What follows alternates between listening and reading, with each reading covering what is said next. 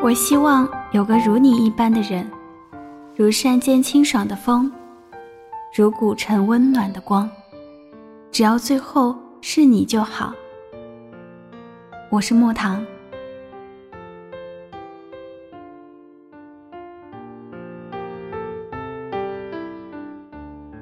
有些话还没来得及说，就被吹散在风里；有些感情还没来得及告别，便已流落在天涯。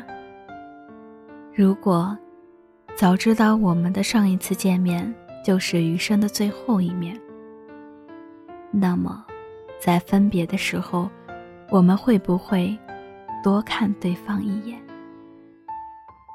在我高中的时候。每次回家的路上，都会遇到同一个男孩。矫健的身姿，一张仿佛是专门为青春代言的干净的脸，是一个看了一眼就不容易忘记的阳光男孩。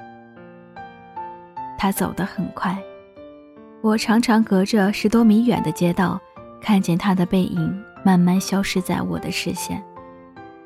久而久之。变得既陌生又熟悉。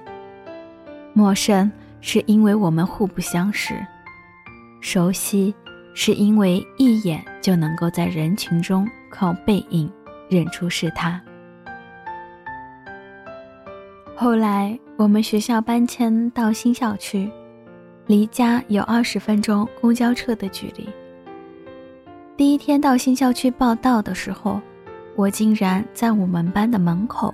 又看见了他，他背对着我，站在走廊上打电话。那时我才知道，原来他跟我是一个学校的，而且他们教室就在我们班的斜对面。有一天下晚自习赶公交车回家，我又见到了那个男孩，他在我家楼下给小绵羊充电。跟着他上楼之后，才发现，原来他一直就住在我家楼上。更巧的是，上体育课的时候，我又看到了那个他。他们班和我们班是同一节体育课，在空旷的操场上，我一眼就认出了他。后来，每次上体育课的时候，都会忍不住多看他几眼。好像形成了某种默契，我每天晚上下自习，坐上校门口的第三辆公交车，都能碰到他骑着小绵羊，刚好到家楼下。其实，也或许不是默契，或许是我故意在每天下晚自习后挤上第三辆公交车，在下了公交车后故意放慢脚步，而这一切。只是为了到达家门之前和他偶遇。每天早上去上学的时候，也会特意看一下他的小绵羊在不在。有一天早上下雨，他没有骑他的小绵羊。我在公交站牌等车的时候，刚好又看见了他。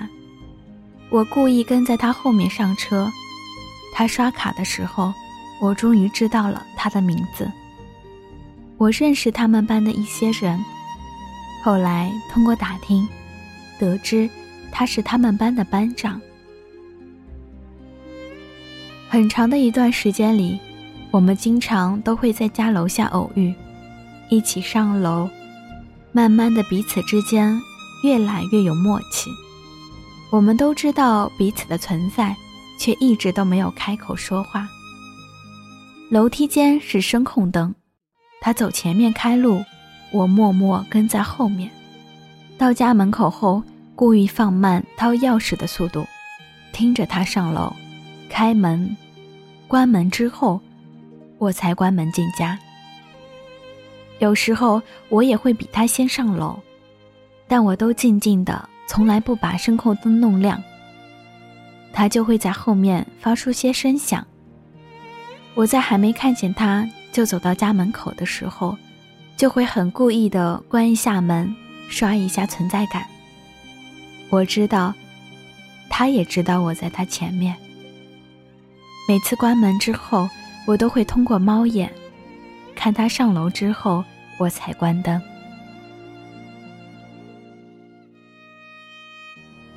我不知道这是一种怎样的情愫，但我就是渴望见到他时的欣喜。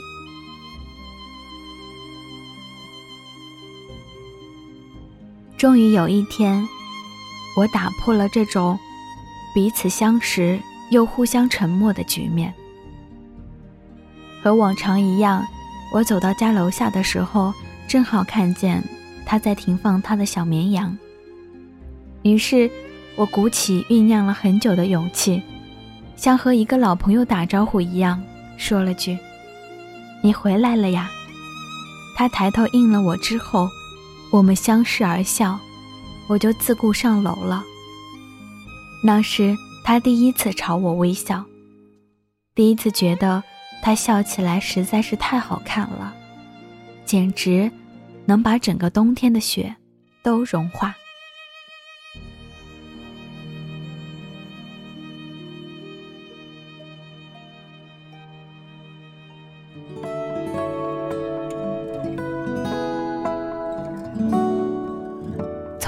后，我们每次遇见。他都会主动和我打招呼，或者是相视一笑，或是简单的寒暄几句。有时候他骑着小绵羊路过公交站牌，看到我在等公交，会停下来叫我上车。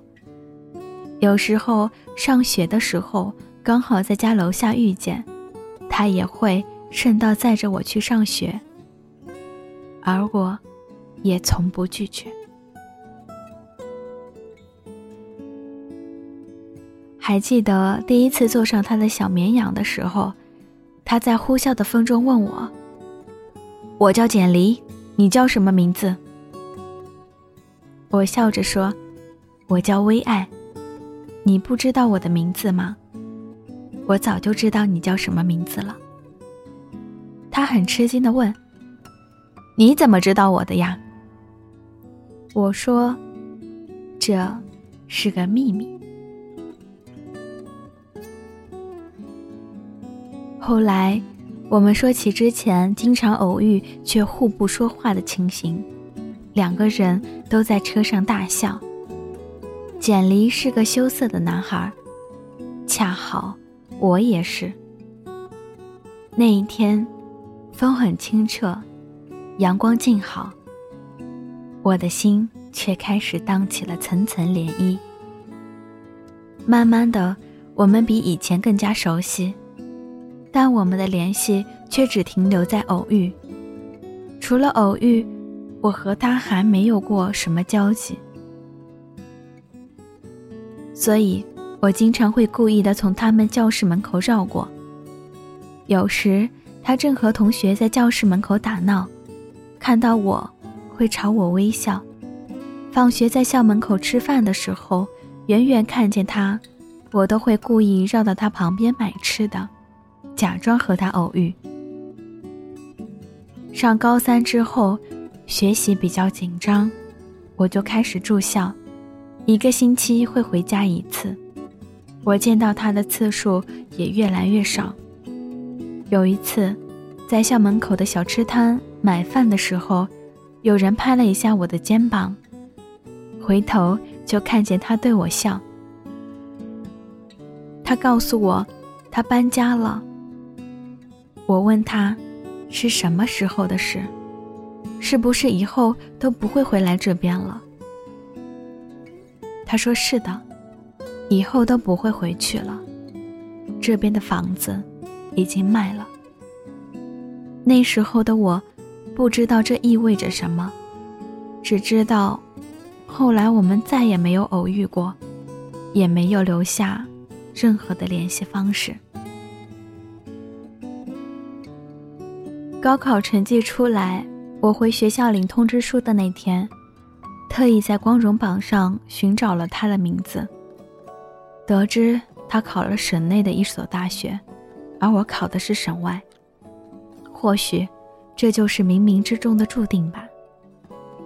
如果可以重新选择，我想我也不会去问他要联系方式的。而他留在我青春里的微笑，依然如记忆中木槿花般的灿烂，如冬日里的暖阳。年少时的情愫，依然简单而美好。微微爱，简简离。作者：九梦。微爱篇。